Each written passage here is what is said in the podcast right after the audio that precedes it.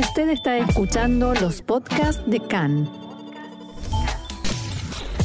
CAN, Radio Nacional de Israel.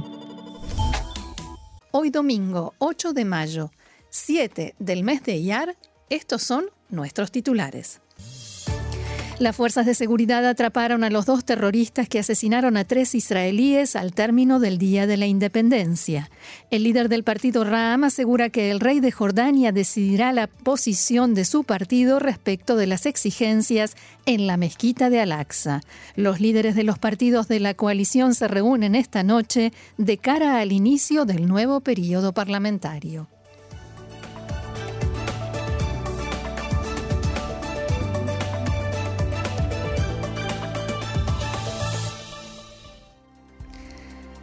Vamos entonces al desarrollo de la información. Después de cuatro días de búsqueda fueron atrapados los terroristas que cometieron un atentado en la ciudad de población judía ortodoxa Elad en la margen occidental. Fue en la noche del jueves, sobre el final de la, jornada festiva de Yom HaAtzmaut, el Día de la Independencia de Israel. Tres israelíes fueron asesinados y tres más permanecen hospitalizados por las heridas que sufrieron en el ataque.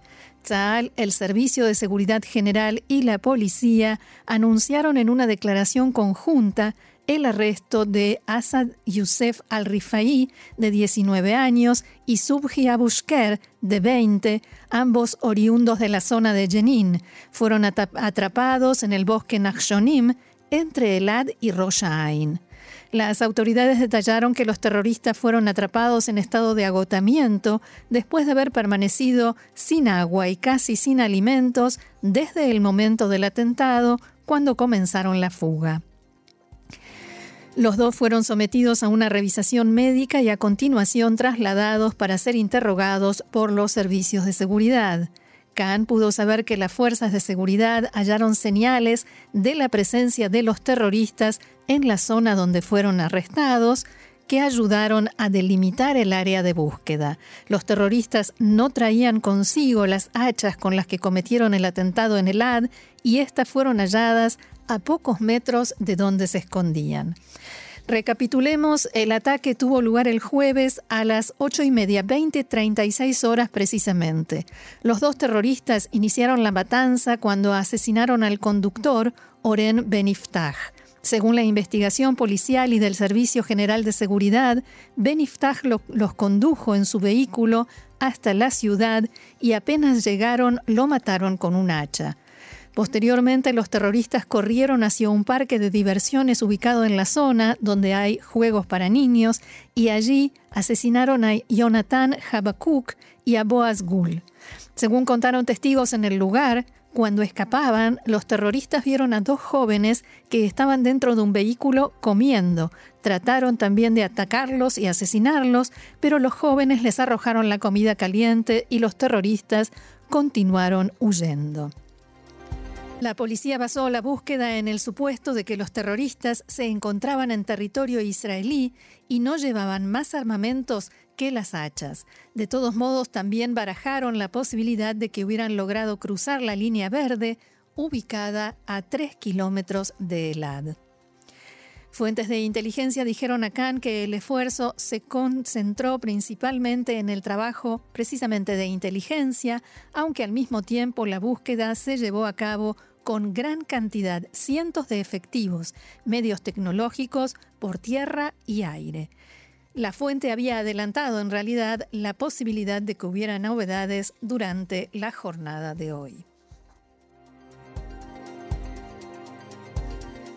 El primer ministro Naftali Bennett felicitó a las fuerzas de seguridad por el arresto de los terroristas.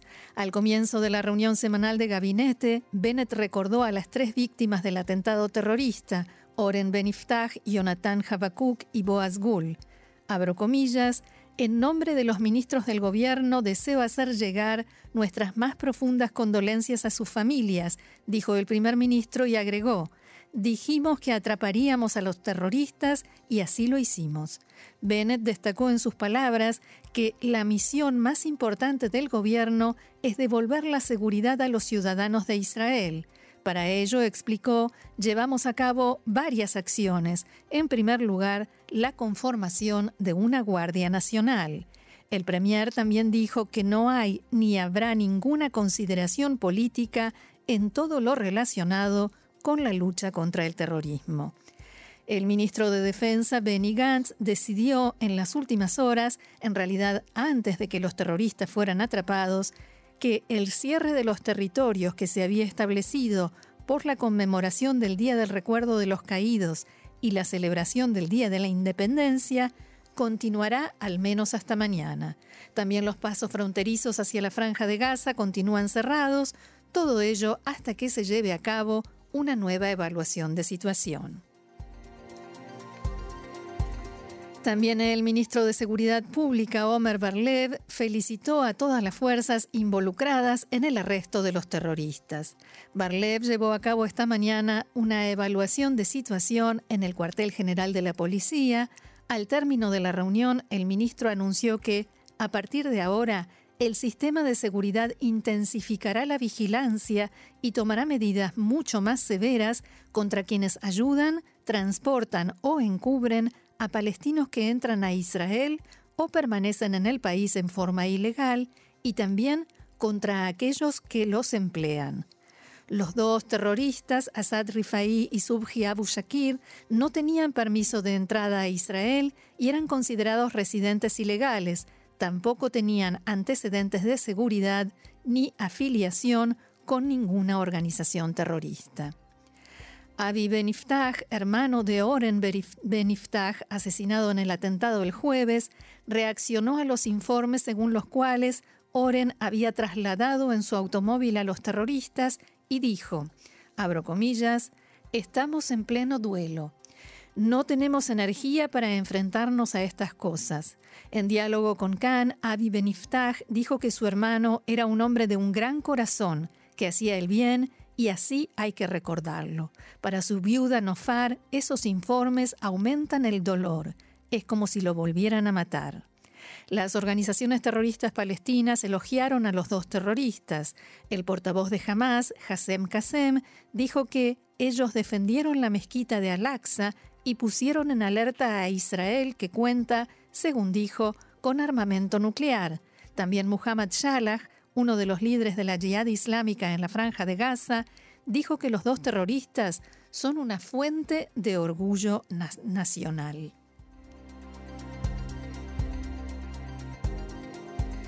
Durante todo el fin de semana, la prensa, las redes sociales y en general el público en Israel discutió la posibilidad, la conveniencia e incluso la necesidad de que Israel regrese a la política de ejecuciones focalizadas de jefes terroristas y que, en ese contexto, termine con la vida del líder de Hamas en la franja de Gaza Ijia Sinuar, y hay que recordar que en el último tiempo Sinuar, si bien todos los líderes de Hamas y activistas de Hamas, pero Sinuar especialmente ha sido responsable de una intensa campaña de instigación y de incitación a los palestinos para que cometieran este tipo de atentados precisamente como el del jueves pasado.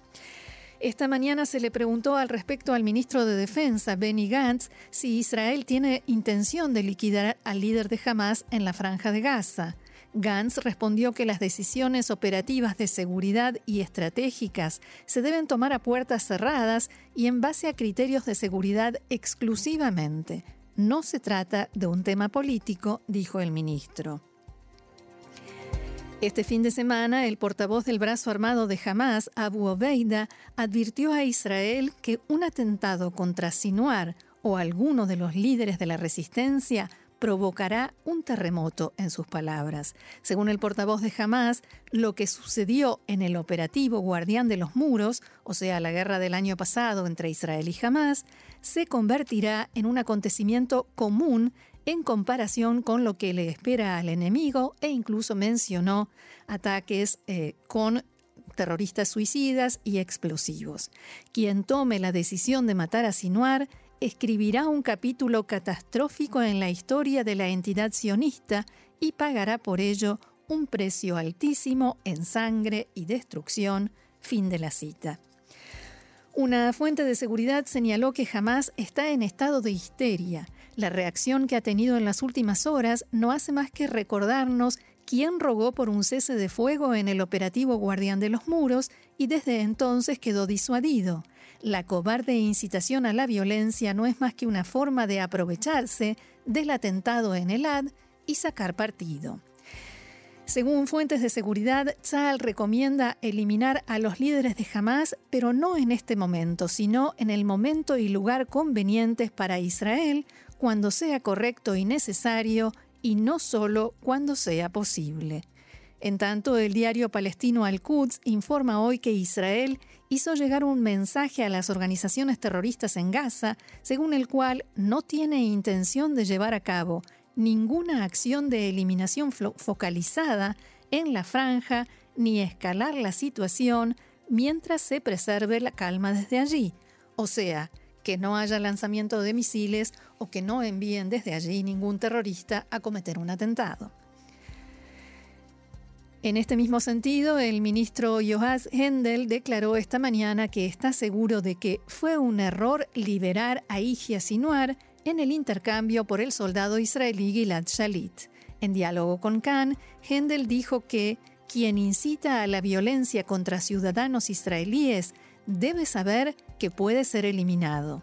Al mismo tiempo dijo que este tipo de decisiones no se toman en Twitter, en sus palabras. Estamos inmersos en una extensa guerra de desgaste en Gaza, dijo Hendel. También el ministro Avigdor Lieberman recordó este fin de semana que fue el ex primer ministro Benjamin Netanyahu quien liberó a Igia Sinuar a cambio de Gilad Shalit y aseguró que Netanyahu fue quien impidió su eliminación y la de otros líderes de la organización terrorista Hamas.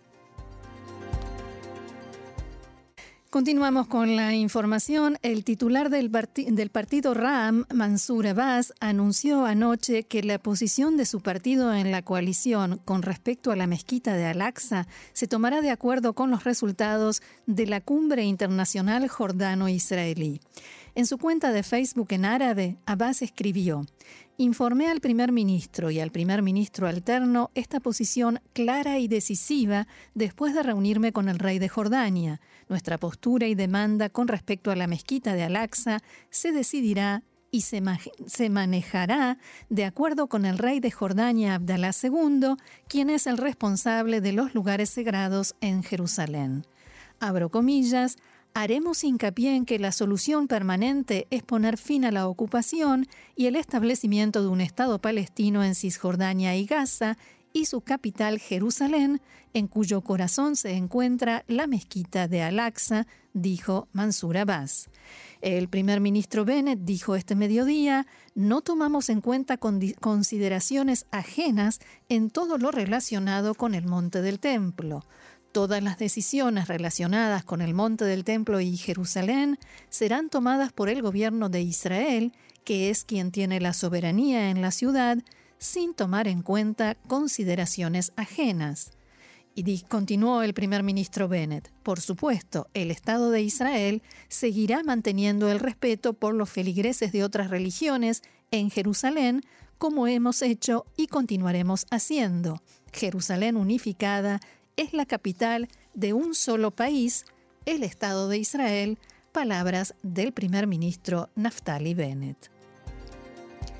Los líderes de los partidos de la coalición se reunirán esta noche a unas horas de que comience el periodo de verano en la Knesset y recordemos que perdieron hace algunas semanas la mayoría, están 60-60, o sea, 60 legisladores de la oposición, 60 de la coalición, y necesitan estar coordinados y tener la seguridad de que todos votarán por las leyes y proyectos del gobierno y que no permitirán que éste caiga, algo que ahora parece cada vez más probable o que cada vez está más en duda. Las declaraciones de Mansur Abbas que recién mencionábamos no han hecho más que sumar tensión a los conflictos y tensiones internas en la coalición. Desde la oposición, el legislador Shlomo Kari del Likud reaccionó a las afirmaciones de Abbas diciendo que abro comillas, el pilar fundamental del horroroso gobierno de Bennett y Lapid no tiene miedo de declarar abierta y públicamente que los intereses de otro país se anteponen desde su punto de vista a los intereses del Estado de Israel. En tanto, los líderes de los partidos de oposición llevaron a cabo una reunión tras la cual anunciaron que acordaron llevar a cabo una lucha unificada y decidida para derrocar a este gobierno en un lapso de tiempo muy breve después de que se inicie el periodo de verano del Parlamento. La oposición señaló en un comunicado que el gobierno perdió la mayoría en la Knesset, no tiene legitimación pública y no es legítimo. Otro tema, el coordinador de las actividades del gobierno en los territorios anunció que el Consejo Supremo de Planificación de la Administración Civil se reunirá la próxima semana para aprobar la construcción de 3.988 unidades de vivienda en Judea y Samaria. Esto sucede en momentos en que Israel se prepara para recibir la visita del presidente norteamericano Joe Biden el mes próximo. Desde la administración Biden rechazaron la iniciativa israelí mediante un comunicado del Departamento de Estado en el que señalaban Hemos dejado en claro que se deben evitar las medidas unilaterales que aumentan las tensiones y dificultan la posibilidad de la solución de dos estados. Sin embargo, este anuncio fue previamente coordinado con las autoridades norteamericanas que comprendieron la situación y las necesidades de la coalición de gobierno. Como han dicho varios analistas, este fin de semana cada uno cumplió con su papel. Los dos gobiernos se pusieron de acuerdo, el gobierno del primer ministro Bennett hizo el anuncio y el gobierno del presidente Biden Biden hizo su declaración de supuesta condena. A pesar de esta declaración, el gobierno norteamericano envió un mensaje al de Israel asegurando que la visita de Biden no se cancelará. El Consejo de Asentamientos de Judea y Samaria, Moetzet Yesha, aseguró que la cantidad anunciada, o sea, la cantidad de viviendas que se van a construir, es significativamente más baja que el número original y que fue recortada brutalmente, dicho esto entre comillas, en comparación con el número original que se supondría que se iba a, aprobar. La ministra del Interior, Ayelet Shaked, celebró la medida y dijo que la construcción en Judea y Samaria es algo básico, necesario y obvio. En tanto, el legislador Walid Ta'a del partido RAM condenó la decisión. Abro comillas, Cualquier resolución que se toma como resultado de la ocupación ilegítima es una decisión ilegítima.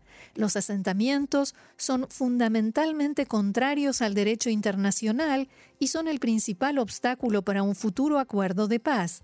La decisión de construir miles de viviendas en los asentamientos es un error político que toda persona sensata debe condenar de todas las maneras posibles. Fin de la cita.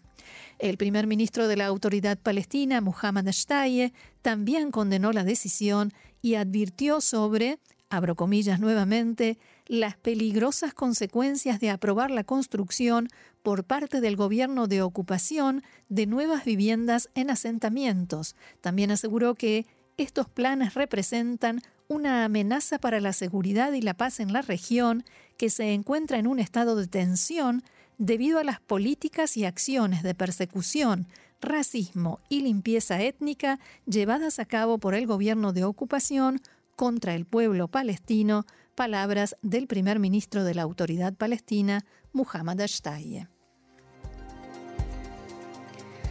Cambiamos de tema. El gobierno de Israel informó este fin de semana que el presidente de Rusia, Vladimir Putin, volvió a dialogar con el primer ministro Naftali Bennett y se disculpó por las declaraciones de su ministro de Exteriores, Sergei Lavrov, quien, recordemos, dijo que Hitler tenía sangre judía y que los máximos antisemitas son judíos. Según la oficina del primer ministro, Putin pidió perdón a Bennett y Bennett aceptó las disculpas, pero Moscú no se pronunció oficialmente al respecto. El portavoz del Kremlin, Dmitry Peskov, se limitó a decir que fue una conversación muy importante. No hay nada más que agregar, señaló Peskov, citado por la agencia de noticias TASS. La semana pasada, el primer ministro Bennett dialogó también con el presidente de Ucrania. Después de estas conversaciones, Khan pudo saber que el ministro Zeev Elkin le transmitió a funcionarios ucranianos que si se presentan situaciones en las que Israel pudiera ayudar frente a Rusia, lo hará y ayudará en la medida de lo posible a reducir el sufrimiento, la lucha y las consecuencias de los combates.